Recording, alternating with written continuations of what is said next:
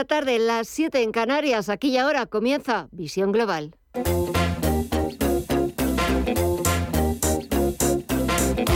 Esto es Visión Global con Gema González. Tenemos dos horas por delante hasta las 10 de la noche para ofrecerles la visión más completa de lo que está pasando de la actualidad de este martes 12 de julio. Enseguida buscamos el análisis de lo que sucede en los principales mercados mundiales. Lo vamos a hacer como todos los martes con Gabriel López, que es CEO de Inverdif, en una sesión en la que hemos conocido el índice ZEW de confianza económica en Alemania, que se ha desplomado en julio desde los menos 28 puntos hasta, hasta los menos 53,8 puntos. Es un dato bastante peor que lo que esperaban los analistas, que esperaban un retroceso hasta los menos 38,3 puntos. Eso por un lado. Por otro, los nuevos brotes de COVID en China y la aparición de una nueva subvariante de Omicron vuelven a poner a prueba la política de cero COVID de las autoridades del gigante asiático. Una vuelta a las restricciones y a los confinamientos en grandes ciudades como Shanghai bloquearía parte de la economía y acabaría presionando a la baja sobre el crecimiento. Con todo, echamos un vistazo a las pantallas. Y en Estados Unidos, la bolsa norteamericana, sigue la volatilidad, siguen las dudas, porque en estos momentos estamos viendo cómo solamente Sube de forma moderada el Dow Jones Industriales un 0,3% arriba hasta los 31.269 puntos. SP500 y sector tecnológico están entrando en terreno negativo, después se dan la vuelta y entran en terreno positivo, lo que significa que el mercado sigue sigue teniendo, sigue dominado por mucha volatilidad, las dudas sobre cómo controlar la inflación, las dudas también y las incertidumbres sobre nuevos eh, rebrotes de la COVID en el gigante asiático. SP500 repite niveles de apertura en los 3.854 puntos y lo que está subiendo el sector tecnológico es un repunte apenas significativo porque está sumando ahora mismo el Nasdaq Composite un 0,04% hasta los 11.376 puntos. Si echamos un vistazo al mercado de la renta fija, tenemos la rentabilidad del Treasury americano, del bono estadounidense a 10 años, que continúa por debajo del 3%. Ahora mismo está cotizando en el 2,96%, está bajando un 0,93% y también está bajando el índice VIX de volatilidad un 0,19% en los 26,12 puntos. Así está cotizando la principal bolsa del mundo, Wall Street, pero echamos un vistazo también al resto de bolsas latinoamericanas para ver cómo están afrontando la media sesión de este martes. Mireya Calderón, muy buenas tardes. Muy buenas tardes, Gema. Pues vemos las bolsas LATAM con signo mixto. El Merval de Argentina cae un 0,5% y cotiza en los 103.907 puntos. El Bovespa en Brasil por su parte, avanza un 0,32 hasta los 98.527 puntos. El IPSA chileno en los 5.041 puntos cae un 0,34 y el IPC mexicano repunta casi un 0,9% hasta los 47.784 puntos. Si miramos al, a las divisas y a las materias primas, Estefanía Muniz, aquí también vemos signo mixto. Muy buenas tardes. Muy buenas tardes, Mireya. Pues empezando por el mercado de las divisas vemos al euro recuperándose en el día en el que por fin ha tocado el nivel de la paridad. El tipo de cambio entre el euro y el dólar hoy ha llegado al mismo nivel. Ahora lo vemos recuperarse un 0,19% en su cruce con el dólar después de caer a un mínimo de 20 años y lo vemos ahora mismo en los 1,005 dólares. Eh, la libra, por su parte, está también aumentando un 0,14% en los 1,19 dólares. Y en el terreno de las materias primas, el petróleo cae, el barril de Brent se está mm, desplomando casi un 7% en los 99,8% dólares y el West Texas de referencia en Estados Unidos vemos también una caída del 7,5% en los 96,28 dólares. El oro, por su parte, está mm, declinándose un 0,44% en los 1.724 dólares la onza. Y en las criptomonedas, ¿qué estamos viendo? Mire ya. Pues vemos pérdidas, el Bitcoin se deja casi un 4%, cotiza ya por debajo del nivel de los 20.000 dólares, concretamente los 19.801 dólares, Ethereum en los 1.069 cotiza con un desplome del 7,37%. El Ripple se deja un 4%, un 3,66% bajo Cardano y Solana en los 33,91 dólares cae un 4,68. Pues dejamos la negociación de los principales activos. Vamos a ver qué pasa hasta las 9 de la noche cuando volvamos a tomarle el pulso a los mercados. Pero ahora actualizamos toda la información. Estos son los titulares de las 8.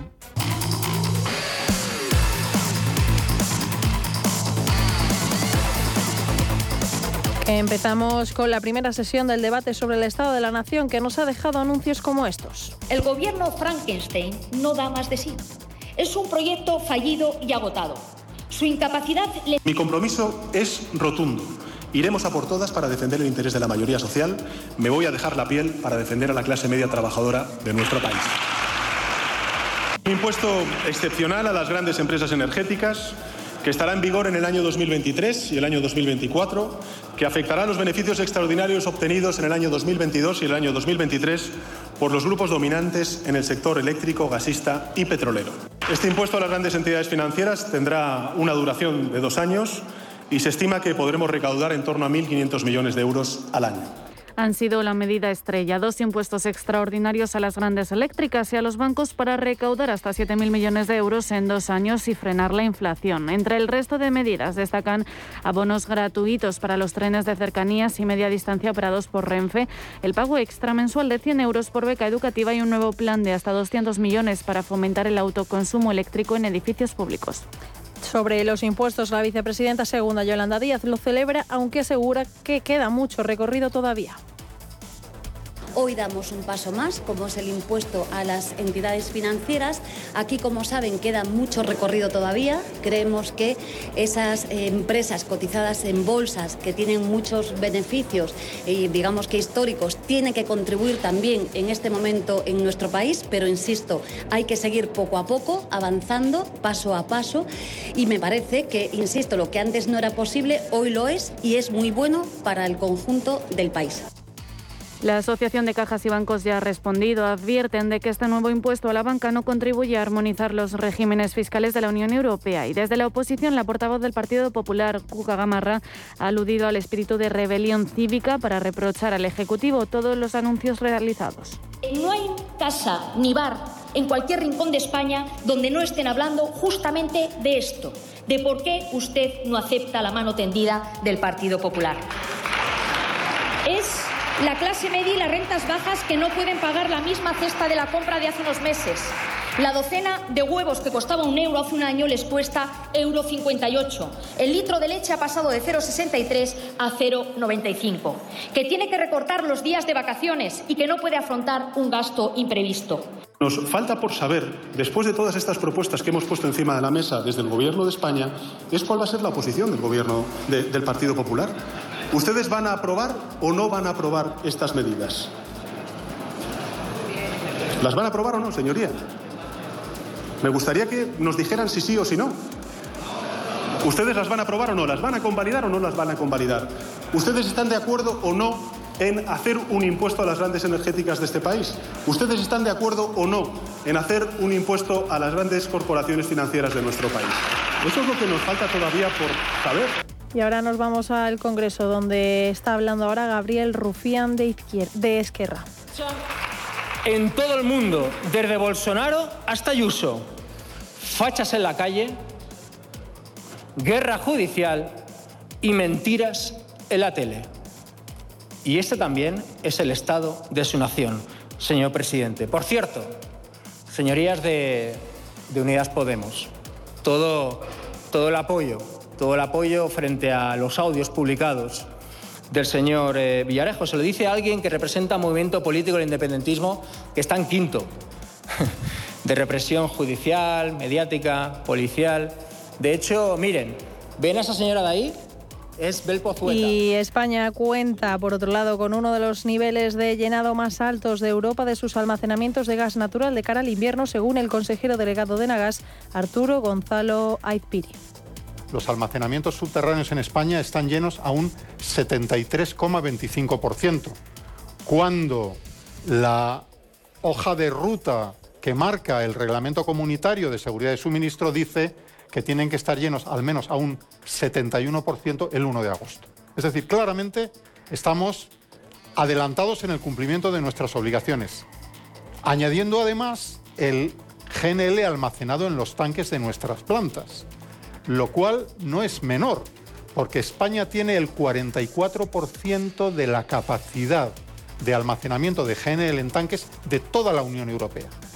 También ha querido lanzar un mensaje de tranquilidad diciendo que no hay riesgo de corte de suministro en España. Puede haber escenarios que, no, que no podamos contemplar, pero desde el punto de vista técnico, del estado en el que está el sistema gasista español, los almacenamientos subterráneos, los tanques de GNL, hoy nuestro análisis es que en España no hay riesgo de corte de suministro. Tenemos nuestro sistema gasista en perfecto estado de revista y la planificación que hacemos de los próximos meses nos hace confirmar esta opinión, que en España no tenemos riesgo de corte de suministro bajo las condiciones que hoy conocemos. Mientras la turbina del gasoducto Nord Stream 1 que se repara en Canadá enfrenta a Ucrania y la Unión Europea por el suministro de gas ruso, Kiev ha llegado a convocar al embajador canadiense porque sostiene que se socava la unidad euroatlántica, puesto que abre la puerta a que Rusia siga empleando la energía como arma híbrida contra Europa. Y los tripulantes de cabina de pasajeros de Ryanair en España se movilizan con 12 nuevas jornadas de huelga convocadas por los sindicatos USO y SITPLA. Que denuncian las prácticas de la aerolínea irlandesa y alertan de que no adapta los contratos a la legislación española. Concretamente, los paros de 24 horas se llevarán a cabo desde este martes hasta el 15 de julio, del 18 al 21 y del 25 al 28 en los 10 aeropuertos españoles en los que opera Ryanair. Los sindicatos ya convocaron otras seis jornadas de huelga en junio y el 1 y el 2 de julio que provocaron la cancelación de 200 15 vuelos. Y en clave internacional, Estados Unidos enviará a Ucrania una ayuda adicional de 1.700 millones de dólares. Los fondos forman parte de un paquete de 7.500 millones de dólares firmado en mayo por el presidente estadounidense Joe Biden. Por su parte, el primer ministro ucraniano ha agradecido la ayuda a través de su cuenta de Twitter. Esta es la segunda subvención de los Estados Unidos en las últimas dos semanas. El montante total de la ayuda es de 3.000 millones de dólares.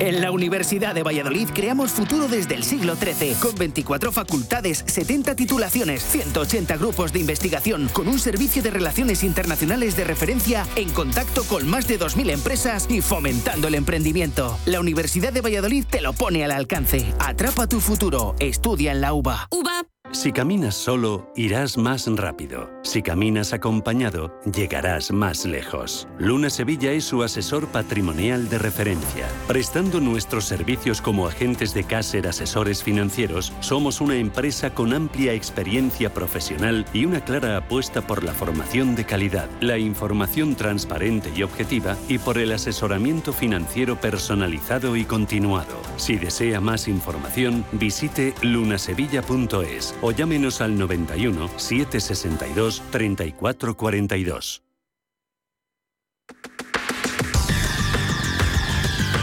El análisis del día con visión global.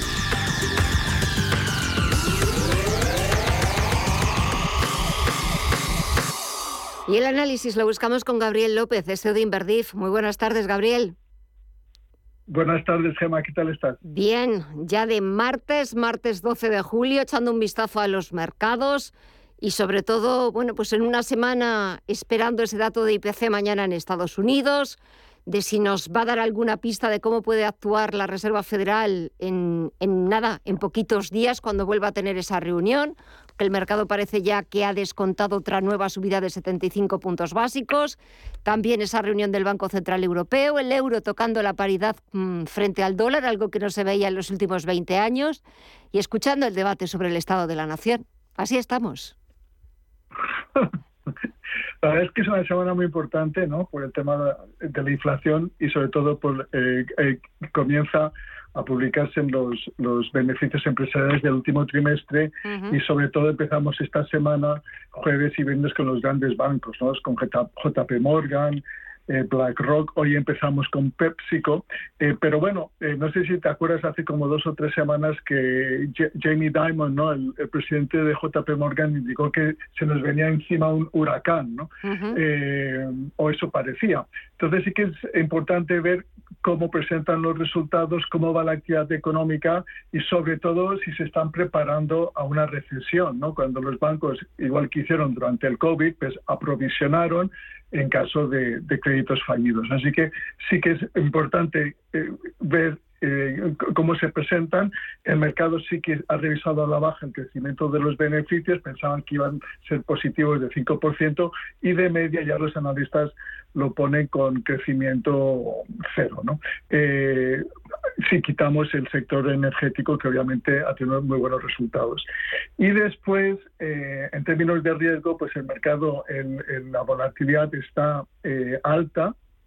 El mercado, obviamente, eh, eh, está nervioso, pero parece ser que se siente confortable alrededor de estos niveles, ¿no? 3.800, 3.900. Eh, pero yo creo que todavía no descuenta el posible riesgo de recesión y sobre todo de bajada de, los beneficios empresariales, puesto que hay un freno y un freno importante.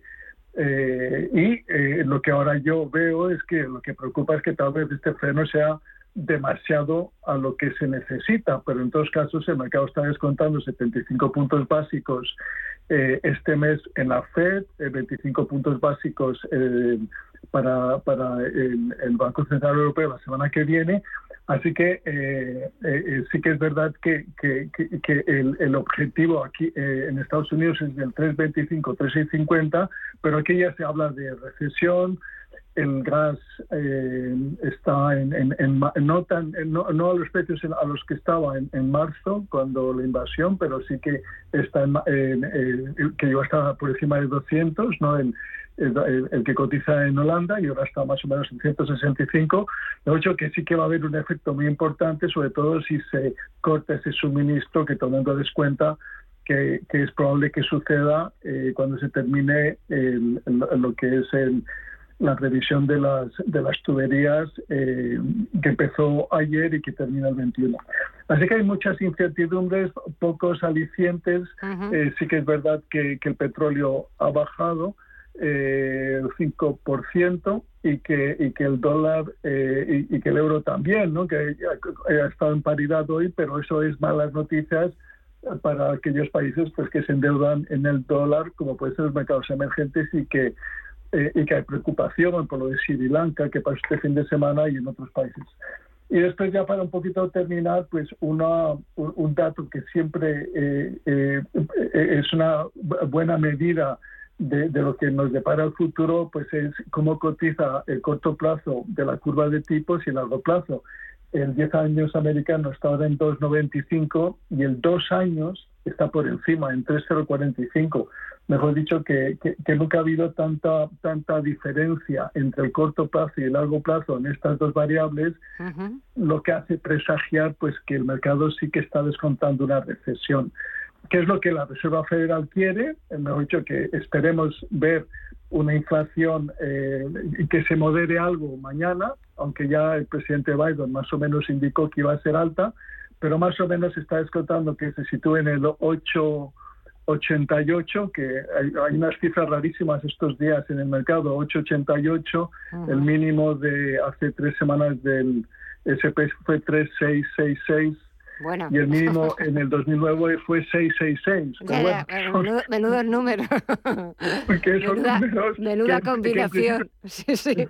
Pero bueno, que mañana va a ser 8 88 para el IPC normal y el subyacente debería de situarse alrededor de 5,70, que todavía sigue alto y, persistente, que es lo que no necesitamos a pesar de todo este frenazo que nos están imponiendo. Pues eh, veremos a ver qué es lo que, lo que sucede, sobre todo pendientes de ese dato de, de IPC en Estados Unidos, por supuesto también de los resultados empresariales. Empezamos por los bancos, jueves y viernes, pero sobre todo me imagino que la atención eh, se dirigirá cuando presenten las eh, grandes eh, tecnológicas, las FAN, los gigantes, sobre todo para ver eh, echar un vistazo a ver sus cuentas y sus previsiones para, para el próximo trimestre y a ver si, si esas eh, conclusiones o esas previsiones nos hablan de cómo va a ser el aterrizaje de la economía norteamericana, que a mí me da la sensación de que por mucho que digan que un aterrizaje suave, los aterrizajes me temo que nunca son suaves y también sin perder de vista lo que, lo que sucede en China con esos nuevos rebrotes, posibilidad de que haya nuevos confinamientos y esto es un suma y sigue. Gabriel López, CEO de Inverdif, disfruta de la semana. Muchísimas gracias, como siempre, por el análisis y hasta el próximo martes. Un fuerte abrazo. Gracias a vosotros. Hasta luego. Adiós.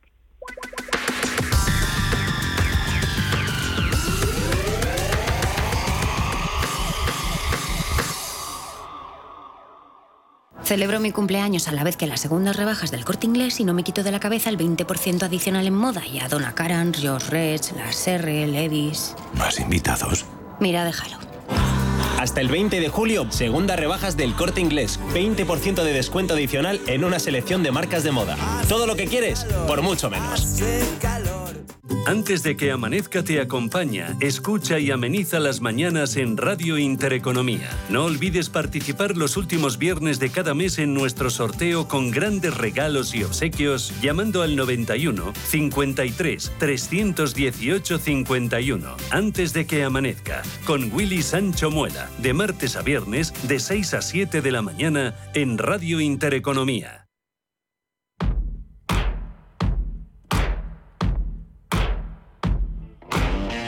En Radio Intereconomía, Visión Global.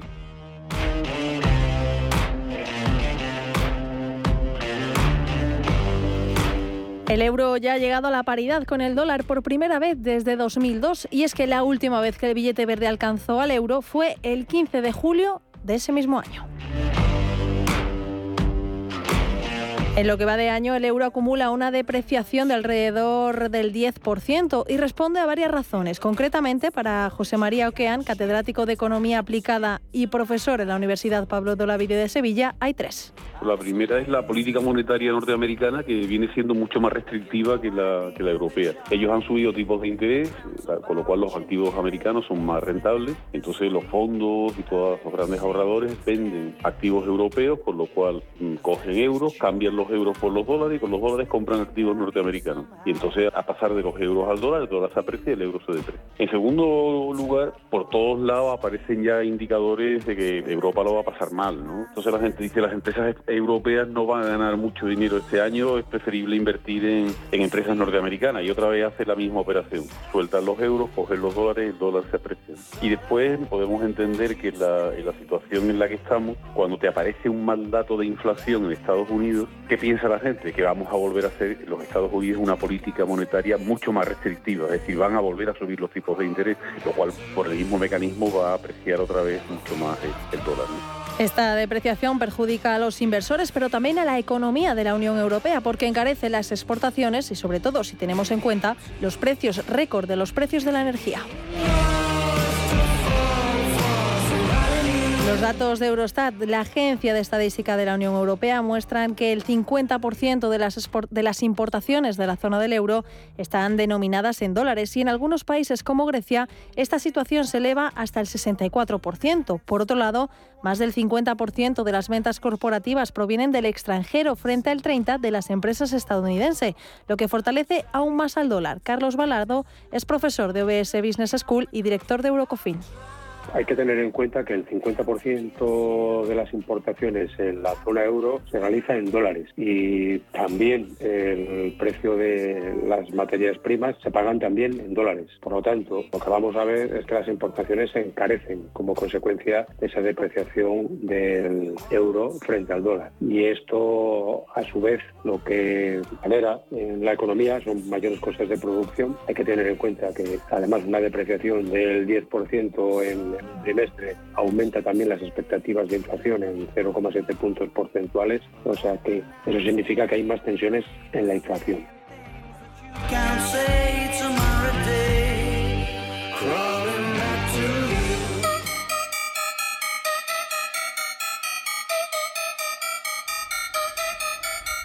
Esta paridad es un arma de doble filo, sobre todo teniendo en cuenta que el euro puede seguir bajando porque los expertos califican que esta barrera era psicológica. Patricia García es socia directora de Macroyil. Es bueno para, por ejemplo, las compañías que tienen mucha exposición exterior, pues un euro más débil pues les viene bien. Pero para mil otras cosas pues no viene bien. Por ejemplo, tenemos que comprar la energía en dólares, tenemos que comprar otra serie de materias primas en dólares, pues esta fuerte debilidad que además no tiene visos de ir a cambiar mucho porque es verdad que el Banco Central Europeo puede decir, bueno, no me puedo quedar muy retrasado de la FED y tengo que subir tipos para que el euro no se debilite más aún. Pero es que sobre el euro están pesando más cosas, no solo la en la política monetaria, también el perfil de refugio del dólar, pues en una época de incertidumbre como la que estamos, va a seguir haciendo que el dólar se mantenga fuerte. Luego, la persistente inestabilidad política en Europa. Y esto puede pasar factura porque la paridad del euro dólar ya descuenta la subida de tipos que se va a realizar a finales de este mes por parte del BCE. Y si no se ponen las pilas, no se sabe dónde puede llegar y las consecuencias inflacionistas que esto puede generar. Ricardo González, gestor de GPM y autor del libro El Código de Wall Street let tiene unas consecuencias terribles para Europa, por lo que comentaba, las materias primas están denominadas en dólares, por lo que aunque el precio de las materias primas se estabilice, no hablamos ya de que suban, que se estabilicen, bueno, que va de año se ha depreciado más de un 10%, como siga depreciándose a esta velocidad, pensemos, de aquí a final de año, las materias primas se mantienen como están, pero el euro con respecto al dólar se deprecia un 10% adicional, estamos hablando de que se han encarecido las cosas un 10% más, las materias primas. Es un problema que tiene Europa con esto y por desgracia que el Banco Central Europeo va muy lento. Realmente no sé a, qué, a qué esperan para tomar medidas en algún punto. Si está claro que han avanzado, que piensan subir los tipos de interés a finales de este mes de julio, pues que vamos con mucho retraso. Pero en todo esto hay que ver también la parte positiva, porque la depreciación es beneficiosa en otros aspectos, ya que reduce los precios de las exportaciones de la zona del euro denominados en moneda extranjera, lo que conduce a un aumento de las exportaciones y a un mayor crecimiento del PIB. José María Oquean. Lo que sean empresas exportadoras que vendan que tengan su mercado en dólares, no tiene por qué ser Estados Unidos, puede ser también Canadá, que sigue el dólar, otros muchos países, otras que tienen monedas que más o menos van siguiendo la senda del dólar. Entonces todas estas monedas se irán apreciando respecto al, al euro, con lo cual Europa, que es un área bastante exportadora, todo el sector de la exportación en principio le viene bien. En cambio, todas las compras que hacemos en dólares, como puede ser el gas, como puede ser el, el petróleo, pues bueno, eso se nos va a encarecer un poco, ¿no? Y si ya teníamos inflación y unos costes energéticos altos, pues ahora van a ser aún más altos. Además, la fortaleza del dólar daña el poder adquisitivo de la población que usa el euro como divisa en un momento en el que llegan las vacaciones de verano. Por un lado, a los viajeros de la zona del euro les saldrá más caro viajar a los países donde el dólar es la referencia, pero también aparece la lectura contraria, y es que los veraneantes de los países referenciados en dólares encuentran ahora en los países de la zona del euro un destino turístico a un precio más asequible, lo que ayudaría al sector turístico, sobre todo a dos de los países más visitados del mundo, España y Francia.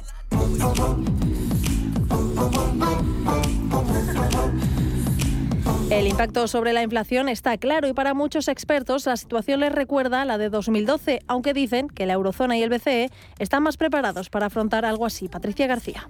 Luego de la política del Banco Central Europeo, que incide en las primas de riesgo de la periferia y bueno, pues que incluso nos hace pensar o recordar los viejos fantasmas de 2012, que nosotros no pensamos que estemos en ese escenario, primero porque el Banco Central Europeo en principio está mejor preparado para afrontar una crisis como de deuda como la que vivimos entonces y luego, por otro lado, bueno, pues que también no partimos de la misma situación de falta de confianza entre los bancos. Aquello 2012, aunque yo haya hablado de ello, no pensamos que sea el escenario a lo que nos enfrentamos en las próximas semanas o meses.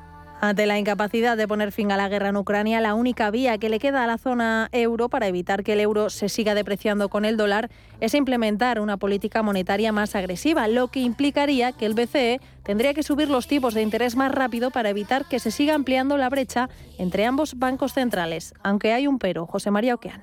Ahora mismo todo el escenario va así, yo creo que se pararía en el momento que el Banco Central Europeo empezara a subir tipos, ¿no? Pero sabe que con los países tan endeudados subir tipos significa aumentar la carga financiera de, las cuentas públicas de muchos países europeos. A pesar de todo esto, estos factores que han impulsado al dólar como un mayor diferencial de intereses, efecto refugio, así como la crisis de materias primas, también podría volverse en su contra en los próximos meses. Por lo que las casas de análisis creen que salvo que caigamos en una profunda recesión, que no creen, es previsible que el euro recupere terreno en la parte final de 2022 y en 2023. Dungarees and your lollipops and your Sony PlayStations and your...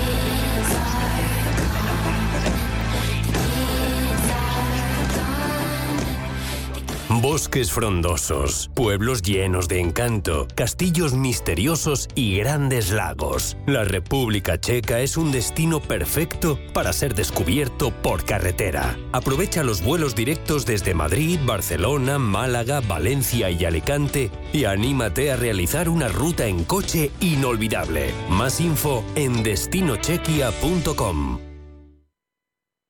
Información internacional. CaixaBank patrocina este espacio.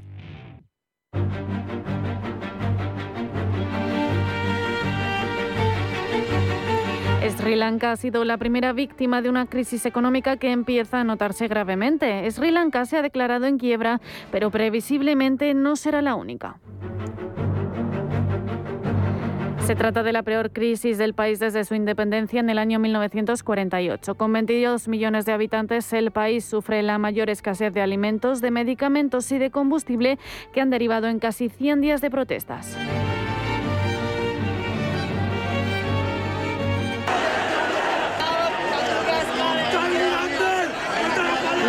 Inflación se encuentra prácticamente fuera de control, un 54,6% en junio y un 80,6% en productos alimenticios. Y el sector agrícola no es capaz de producir, una situación que ha acabado con la huida del presidente.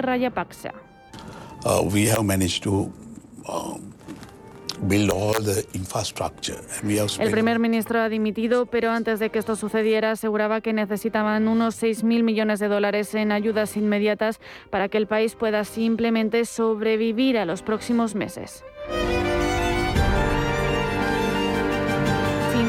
India y el Fondo Monetario Internacional están dispuestos a colaborar para encontrar una solución. Ya entre 1965 y en la actualidad, el país ha sido rescatado 16 veces por el FMI y otras tantas ocasiones por inversores privados, por China y por la India.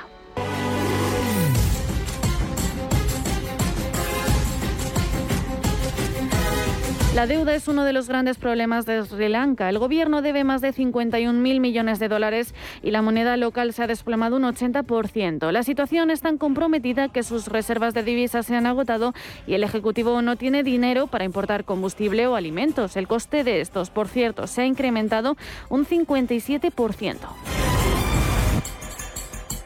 Se prohibió importar los fertilizantes artificiales para pasar a una agricultura ecológica, pero esto también ha causado que las cosechas disminuyan y aunque este veto ya se ha alimentado, los agricultores se ven incapaces de producir porque no pueden importar. El primer ministro Wickremesinghe ha afirmado que espera que en agosto se presente al FMI un informe sobre la reestructuración y la sostenibilidad de la deuda para intentar reconducir la crisis. Con su petrolera endeudada en 700 millones de dólares, el extranjero se ha mostrado reacio a enviar combustible a Sri Lanka y es que tampoco hay dinero para comprarlo. Muchos ya dependen de la madera para sobrevivir.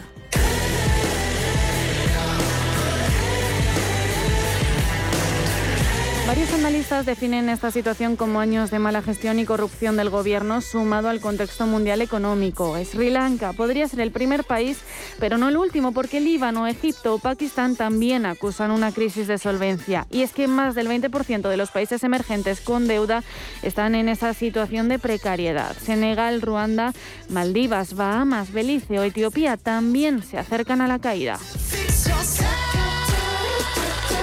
Sri Lanka vive una tormenta perfecta. Sus habitantes ya no tienen bienes de primera necesidad, lo que les ha empujado a la calle y el país ya se encuentra prácticamente en quiebra a falta de las conclusiones que lleguen con el FMI. Una tormenta perfecta, como decimos, en medio de una crisis económica internacional.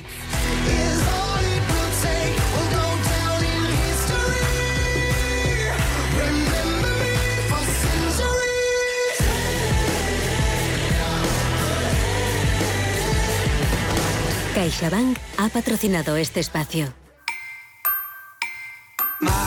Este verano, con My Home de CaixaBank, puedes dejar tu hogar protegido con la alarma de Securitas Direct y estrenar coche. Y por supuesto, eligiendo la fórmula que mejor se adapte a tus necesidades. Infórmate en caixabank.es. CaixaBank.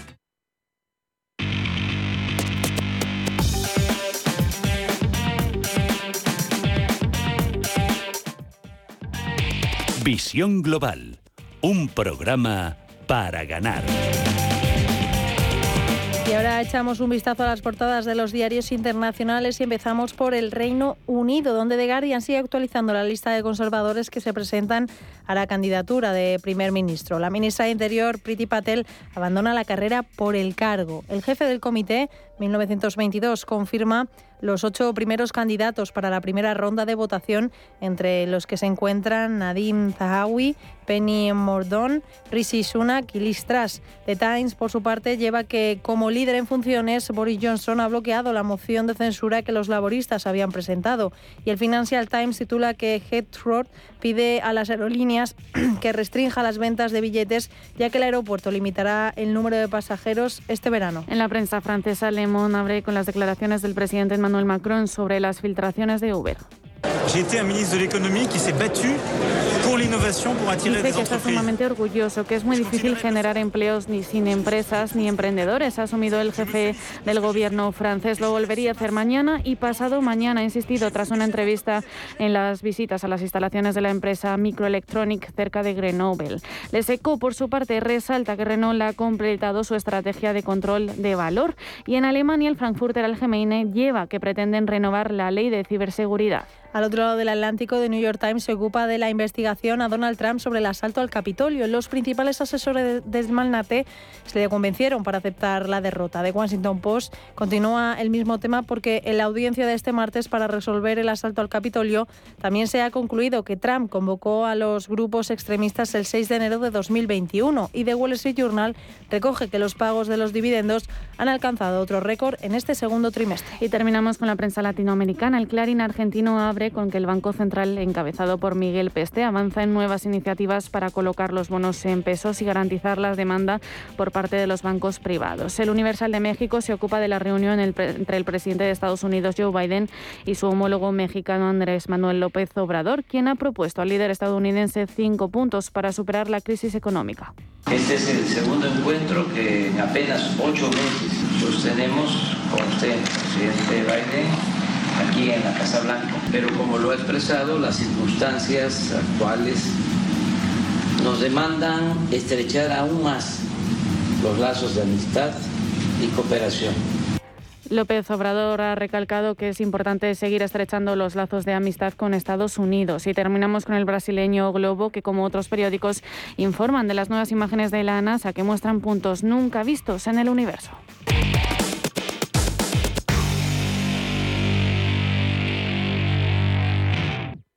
¿Buscas oportunidades de inversión en Estados Unidos? Futuros y opciones sobre el SP500, Dow Jones, Nasdaq 100. Contratos tan populares como los microfuturos oro y plata. Entra en ebroker.es y descubre los futuros y opciones de CME Group. ebroker.es. Reinventando el trading. Producto financiero que no es sencillo y puede ser difícil de comprender.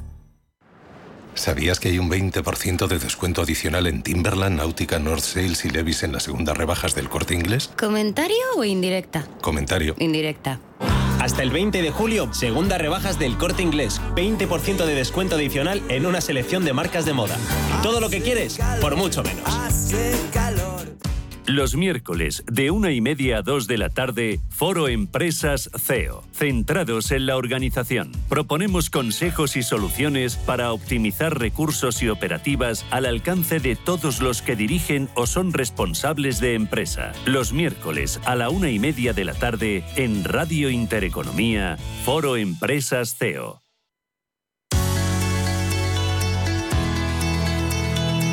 Visión global con la generación Silver.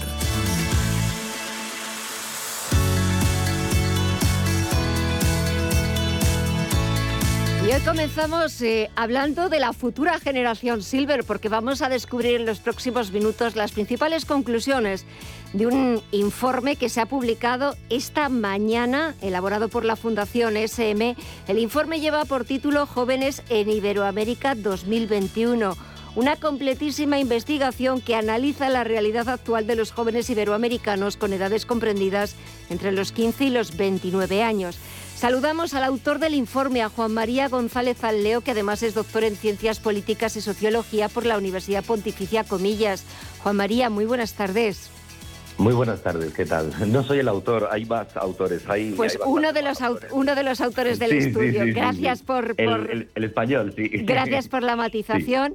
Eh, hemos... Eh, Queríamos hablar precisamente también de jóvenes iberoamericanos, aunque esta sección que dedicamos los martes hablamos de, de los seniors, del talento de las personas mayores, pero porque estos jóvenes americanos en unos años serán esos seniors, serán esa generación silver, pero ahora que son jóvenes, Juan María, eh, ¿qué es lo que piensan? ¿Cómo son los jóvenes iberoamericanos a día de hoy?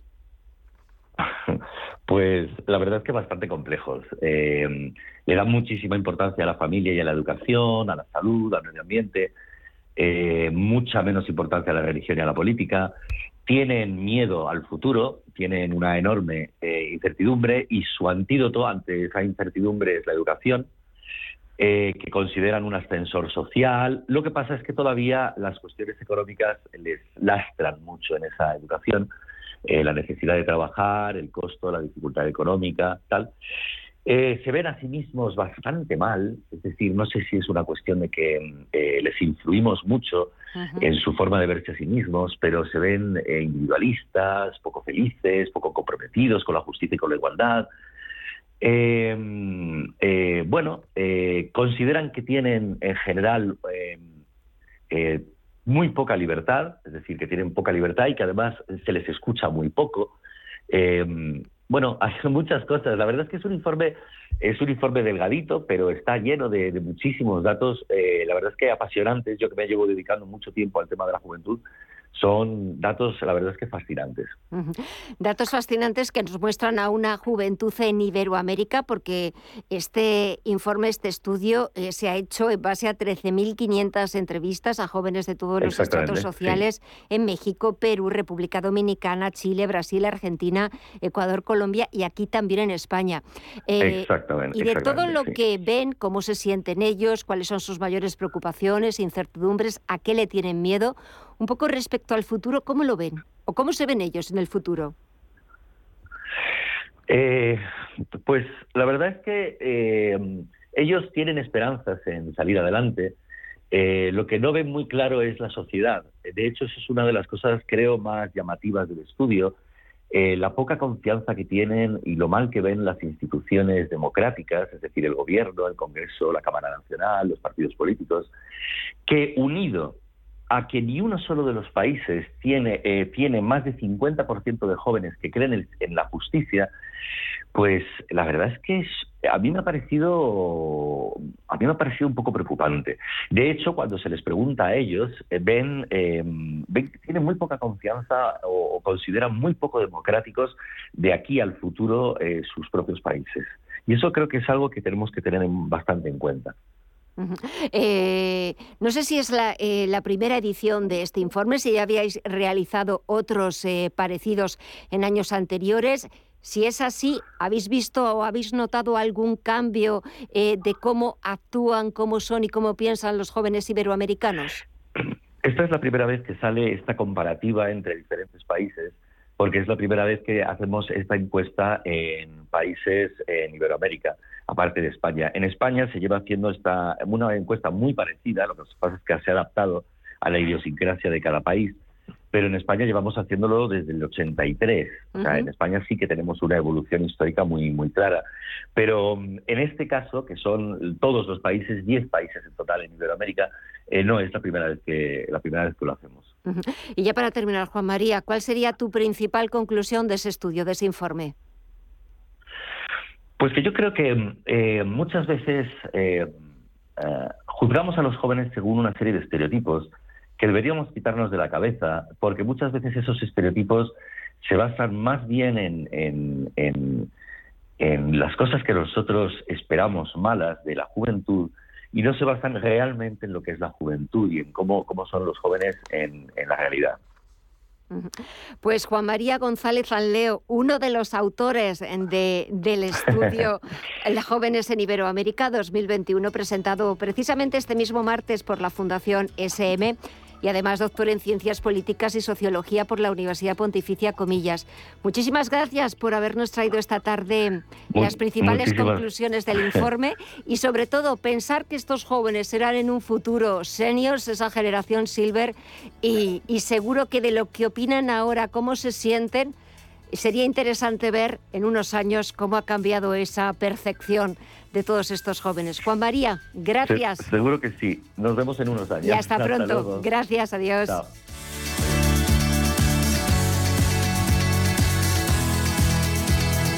Visión Global con Gema González. Y de cómo son los jóvenes iberoamericanos en 2021, cuáles son sus mayores temores, sus mayores preocupaciones, qué es lo que piensan también de la realidad o del mundo en el que viven, al envejecimiento, a una realidad social que se dispara en España en 2022 hasta el 133,5%. Son datos de un estudio realizado por la Fundación ADECO. Se contabilizan 133 personas mayores de 64 años por cada 100 menores de 16. Saludamos a Francisco Mesonero, es el director general de la Fundación ADECO. Muy buenas tardes, Francisco. Hola. ¿Qué tal? Buenas tardes. Bueno, de unos jóvenes iberoamericanos a, las personas mayores, a esas personas em, que vemos mayores de 64 años, que están, bueno, pues poniendo encima de la mesa una realidad que muchos no quieren ver, y sobre todo desde el punto de vista profesional, de cómo estamos dejando escapar ese talento senior y no nos damos cuenta, no somos conscientes, no sé si a ti tienes la misma impresión, eh, de lo importantes que son y fundamentales para la competitividad de las empresas y de, y de nuestro país en conjunto. Francisco. Parece que tenemos un problema o que no nos eh, escucha. Enseguida vamos a intentar volver a localizar. Es Francisco Mesonero, director general de la Fundación ADECO. Estábamos intentando hablar con él para eh, que nos eh, cuente ese informe que han publicado sobre el envejecimiento que se dispara en España en 2022 hasta el 133,5%. La Fundación ADECO reivindica el talento senior como indiscutible motor para la competitividad de las empresas y de nuestro país en su conjunto. Ya tenemos de nuevo a Francisco. Francisco, ¿me escuchas ahora? Sí, sí, perfectamente. Ah, eh, te preguntaba por eh, esos, esos, datos que habéis puesto de manifiesto en vuestro informe y de cómo eh, no somos conscientes todavía o somos muy pocos los que empezamos a, a, darle o a intentar darle visibilidad a este problema del envejecimiento y sobre todo a, a la retención del talento senior. Sí, eh, efectivamente comentaba que todos los años eh, hacemos, eh, digamos, un, un, estudio que se denomina la edad es un tesoro, poniendo un poco en, digamos, en, en, valor, el, digamos, precisamente, y valga la redundancia, el valor que tiene el talento senior hoy en la, en la sociedad. Y, y, y desgraciadamente, como bien decías, el envejecimiento se ha disparado en España hasta un 135%, es decir, que se contabilizan aproximadamente 133 personas mayores de 64 por cada 100 menores. Eh, desgraciadamente, esta cifra, desde 10 años hacia aquí, ha ido incrementándose, pero va a seguir incrementándose en los, propios, en los próximos años debido a la baja natalidad que existe hoy eh, en España y debido también a la alta esperanza de vida que también, es una buena noticia, tenemos en España. Pero ¿qué ocurre? Que hoy por hoy, si hablamos de mayores de 45 años, que son fuertemente golpeados también eh, en su acceso al mercado laboral una vez que lo abandonan por cualquier causa, bien sea por un expediente de regulación de empleo o por la crisis, eh, nos encontramos que hoy representan el 49% de los desempleados de este país. Es decir, discriminar a mayores de 45 años es perder competitividad desde el punto de vista empresarial, no solo por la experiencia que tienen atesorada estas personas, sino porque al final están desperdiciando prácticamente el 50% del talento disponible en el mercado laboral, ¿no? Y es absurdo, es un absurdo que, que en, el, en el marco de la diversidad y la inclusión, pues estas eh, prácticas sigan existiendo hoy en día, ¿no? Además es que eh, Parece mentira, o no sé si es eh, como contraproducente o paradójico, que precisamente hablando de esa fuerza laboral, de toda su experiencia, de cómo eh, pues eh, habría que considerarla como algo emergente, como algo de lo que podernos aprovechar y poder seguir utilizando, pero es verdad que las personas mayores de 55 años a la hora de acceder al mercado laboral tienen como doble problema, tienen como se encuentran con muchas más barreras que las que pueda tener personas mucho más jóvenes. Por supuesto, y el principal factor que, que nos lleva a ello, como ocurre también con otros grupos que podríamos considerar en riesgo de exclusión, eh, son los prejuicios y los estereotipos que todos tenemos. nadie estamos libres de prejuicios y estereotipos y de, de barreras mentales, pensando pues que un mayor de 55 años es una persona desfasada, que está fuera, digamos, de lo que es eh, el mundo digitalizado, que no está preparado para enfrentarse a la nueva economía. Y no es cierto. Lo que ocurre es que eh, tratamos a una persona mayor de 55 años hoy igual que lo hacíamos hace 30 años. Entonces, para de alguna forma concienciar a las empresas, nosotros lo que venimos haciendo desde la Fundación ADECO, además de emitir estos informes y estos estudios que ponen eh, eh, y reflejan la brecha que existe en materia de edad, es eh, desarrollar esas estrategias de diversidad e inclusión que empieza precisamente por derribar esos prejuicios y cambiar la cultura de las empresas, en la medida de decirle que bueno que para ser competitivas las organizaciones tienen que ser un reflejo de la sociedad. Si la sociedad es diversa, si la sociedad mayoritariamente está formada pues por personas mayores de 45 y 55 años que buscan empleo, eh, las empresas deben incorporar ese talento, porque para comprender bien las necesidades que tiene la sociedad en general en términos de productos y servicios, qué mejor que contar un poco con el talento, la experiencia, la madurez eh, bueno, y, todo lo que eh, atesora una persona eh, mayor de 55 años, ¿no? Sí, sobre todo lo, importante es eh, las mismas condiciones, la misma igualdad para todos, competir en las mismas condiciones. No estamos tampoco promoviendo que por ser mayor de 55 años tengas más más posibilidades o más opciones, sino eh, ahora algo que no, se está que no se está dando, que es una realidad, es que personas mayores de 50, 55, 60 años no tienen las mismas oportunidades que pueden tener personas mucho más jóvenes a la hora de volver a reincorporarse al mundo laboral o encontrar una ocupación de forma sostenible. Y no estamos hablando solo, Francisco, de un tema económico, sino que también mm. Es un factor crítico para promover un envejecimiento saludable, un envejecimiento activo sobre todo con esas cifras que dábamos al principio y que van a ir a más, porque personas de estas edades que, pues se queden demasiado tiempo eh, en el desempleo, eso conlleva grandes problemas de salud mental, de depresión, de estrés. Y además no es un solo un, no es un asunto de justicia social, ¿no? sino también un elemento eh, clave para el estado de bienestar porque el sistema de pensiones tampoco eh, se sostiene, digamos, con esta tasa de desempleo de, de personas de mayores de 55 años que muchos de ellos les faltan escasos años para tener derecho a una jubilación. Ese es el drama más importante, ¿no? Pero yo creo que además de, una sensibilización que es necesaria en el mundo empresarial, unas políticas activas de empleo eh, público-privadas que de alguna forma trabajen específicamente el desempleo de, de estas personas mayores es necesaria. Y por otra parte, también es necesario concienciar a esas personas que han estado trabajando probablemente 20, 25 años en un sector concreto, una empresa concreta, que tienen que entrar eh, eh, en un nuevo empleo también pues ateniéndose un poco a lo que es la ley de oferta y la demanda en los salarios. Eh, la, persona tiene, y, y además lo van a demostrar rápidamente, que demostrar su valía en base a su experiencia y sus conocimientos. Y la curva de experiencia la van a alcanzar mucho más rápido que lo puede alcanzar un joven y podrán recuperar su nivel salarial eh, rápidamente. Pero en definitiva hay que poner en valor esa experiencia también por parte de las personas que se encuentran en situación de desempleo. ¿no?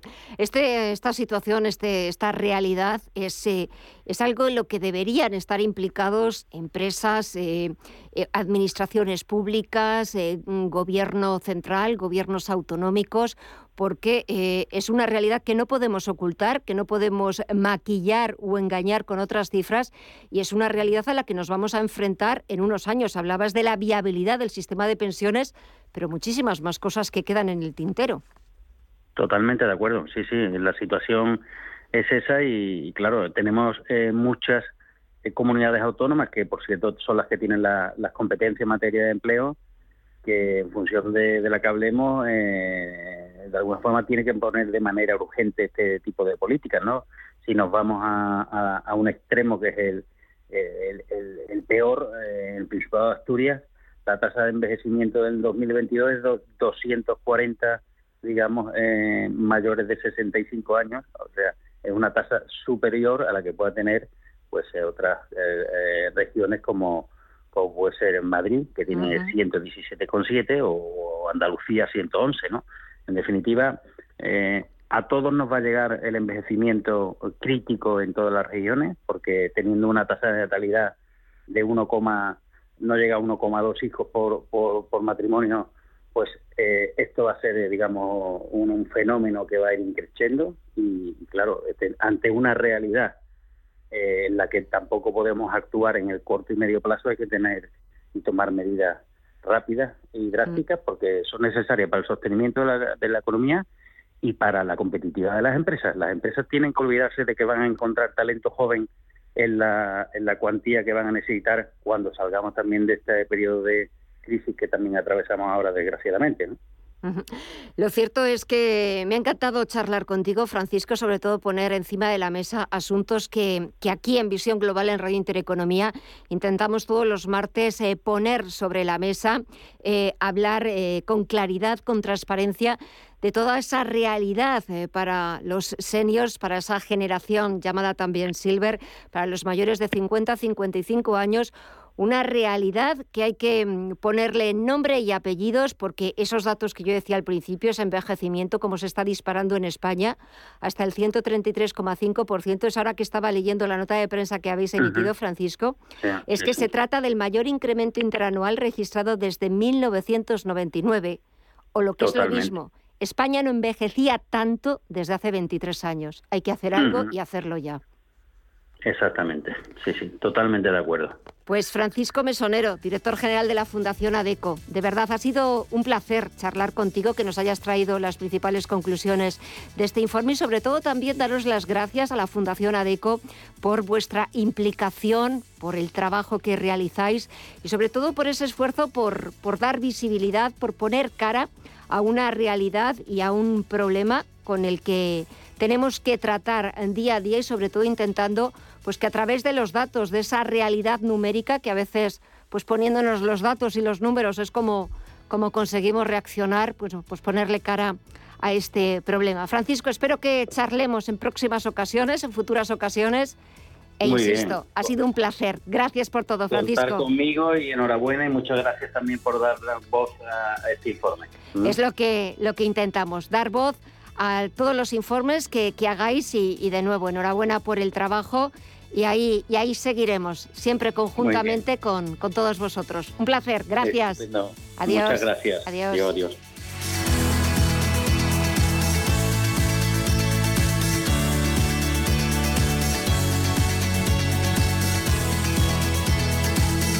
En Radio Intereconomía, Visión Global.